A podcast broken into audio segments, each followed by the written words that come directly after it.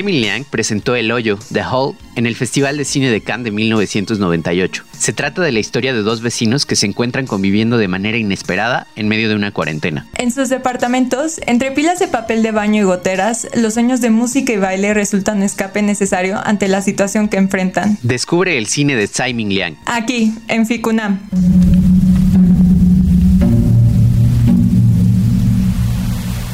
Ficunam. Ficunam. Ficunam. Ficunam. Festival Internacional de Cine UNAM. El cine que provoca.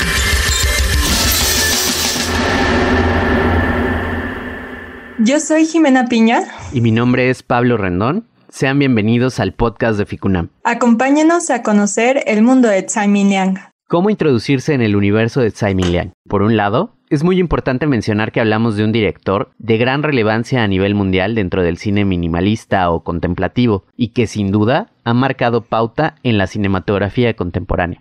Pero también algo sumamente destacable de su trabajo es cómo retrata la vida diaria de personas que tal vez sean de países lejanos o hablen idiomas irreconocibles, pero que enfrentan en su día a día situaciones que no están limitadas a fronteras geográficas específicas. Justo la situación que vive el mundo actualmente nos hace darnos cuenta de nuestras inevitables similitudes con los demás.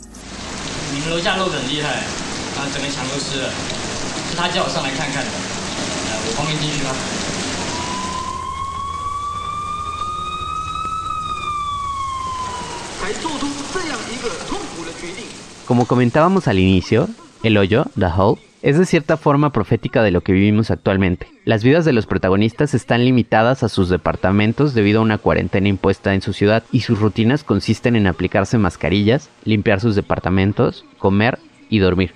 Pero la película también es, en parte, un musical lleno de coloridos atuendos y coreografías, donde los protagonistas interpretan las canciones de Grace Chang, un ícono de la música china.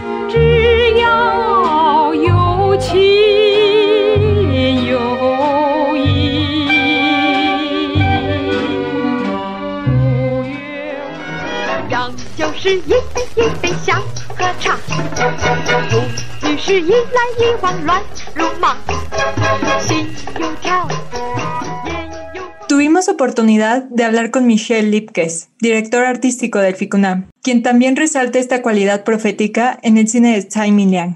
Cineasta que, pues que habla de nosotros, del, digo, del ser humano del siglo XXI como pocos cineastas.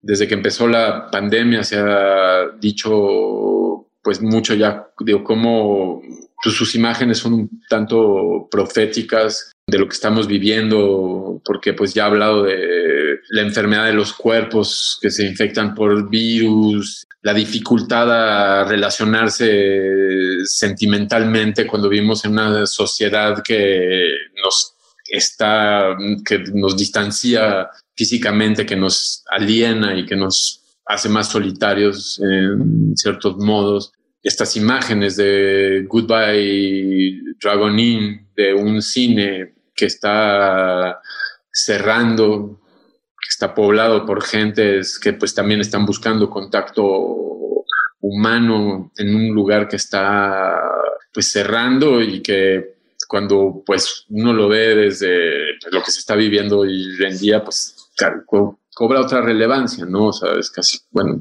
ahorita que ahí está medio sensación incierta en relación al futuro del, del, cine, si regresaremos a las salas, cuándo podremos filmar todas estas películas que queremos filmar y no se han podido hacer, estas imágenes pues cobran una, una resonancia pues, mucho más melancólica. La segunda película que comenta Michelle es Goodbye Dragonin, filme que habla sobre personas que conviven al interior de un viejo cine que está por cerrar. Bajo circunstancias normales, la temática podría parecer de nicho, limitada a los más apasionados del cine. Pero en esta época y después de tanto tiempo alejados de las salas, es común extrañar ver películas en el cine.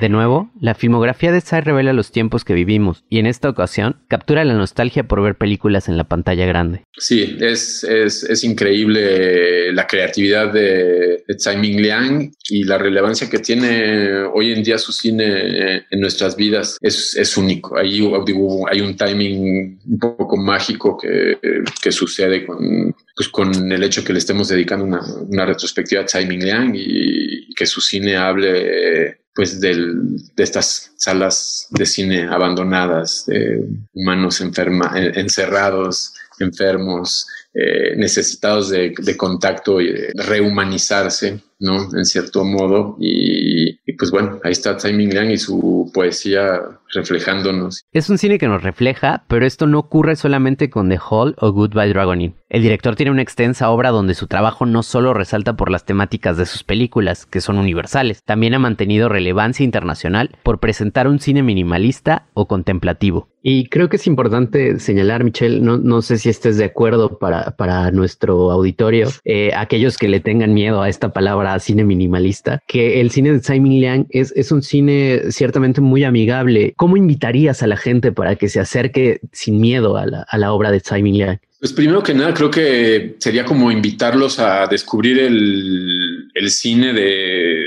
uno de los, de los pioneros del, minimalismo digo, contemporáneo, pues obviamente hay que siempre tomar en consideración de que eh, el cine nació siendo un acto hiper minimalista, se ha ido transformando en, en algo más que va muy pues relacionado a el acelere social en el que vivimos, pero este, justo pues no hay que tenerle miedo a, algo que, que, tiene inscrito dentro de su naturaleza más este, primaria, este gesto, ¿no? Que es el, el, ver las cosas de manera más, más pura, más frontal, más, más, más transparente, que creo que es lo que eh, el minimalismo permite, contrariamente al qué sé yo, el maximalismo que sí, este, quizás puede girar más alrededor de, sabes, como de la saturación y de la hipernarrativa y de saturar la imagen de información y de colores y de luces y de diálogos y de cosas para,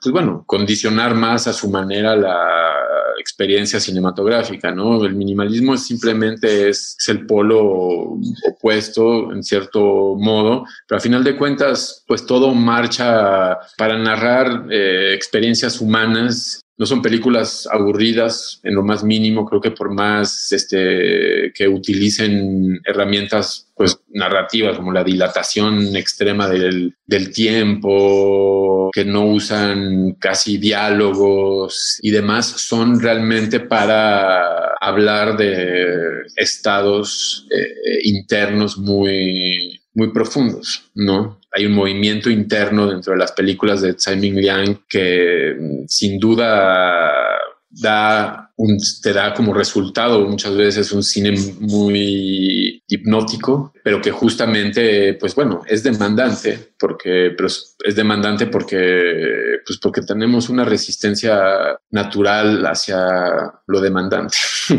¿no? Y sea la, temporalidad, este, pues sí, la ausencia de, herramientas que nos dan como seguridad, ¿no? Como el hecho de cuando las películas, en la vida, hablamos mucho, hablamos de más, en las películas también a veces gentes hablan de más. Y entonces cuando vemos justo, digo, películas que están basadas en esta como dilatación del tiempo, en el silencio, en jugar con el tedio, con la vida cotidiana, es este, mm, pues genera resistencia, pero toda pues resistencia, si lo utilizamos de manera constructiva, está hecha para romperla y pues, acceder con menos aprensión a estas, estas películas. Hay que entrarle con, pues, sí, pues con, sin miedo, ¿no? Como dices.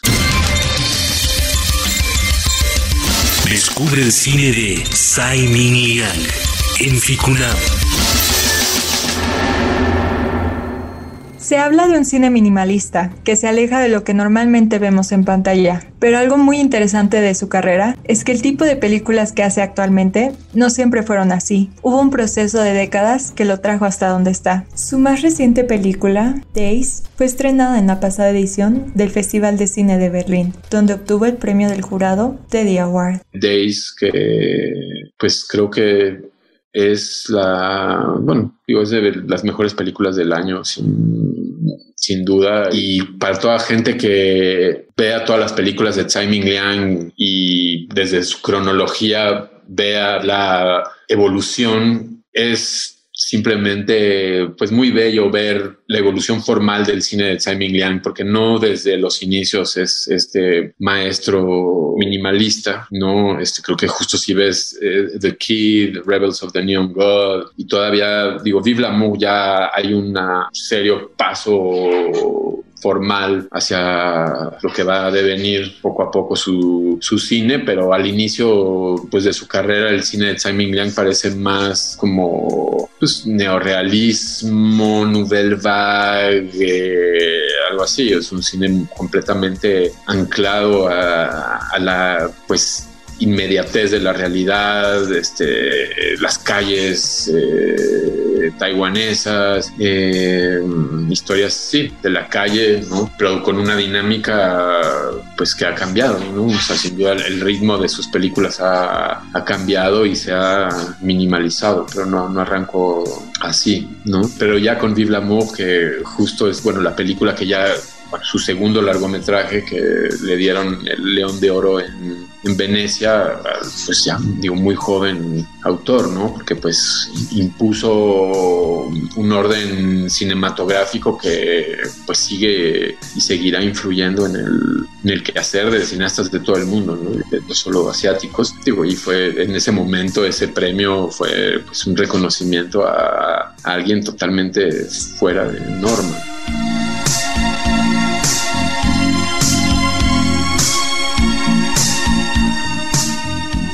La obra de este cineasta cruza fronteras y retrata de manera certera aspectos sumamente ordinarios del ser humano. Un panorama completo de la evolución del cine de Tsai Liang. Eso es lo que podremos disfrutar en Ficunam.